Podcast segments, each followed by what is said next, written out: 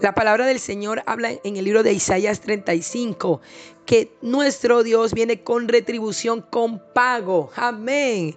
Él viene con retribución por la obra de tus manos. Él viene trayendo una recompensa a tu servicio. Él viene trayendo respuestas. Amén. Él mismo viene y él mismo te salvará. Él mismo te rescata. Él mismo hace lo que tú necesitas. Él lo coloca en tus manos.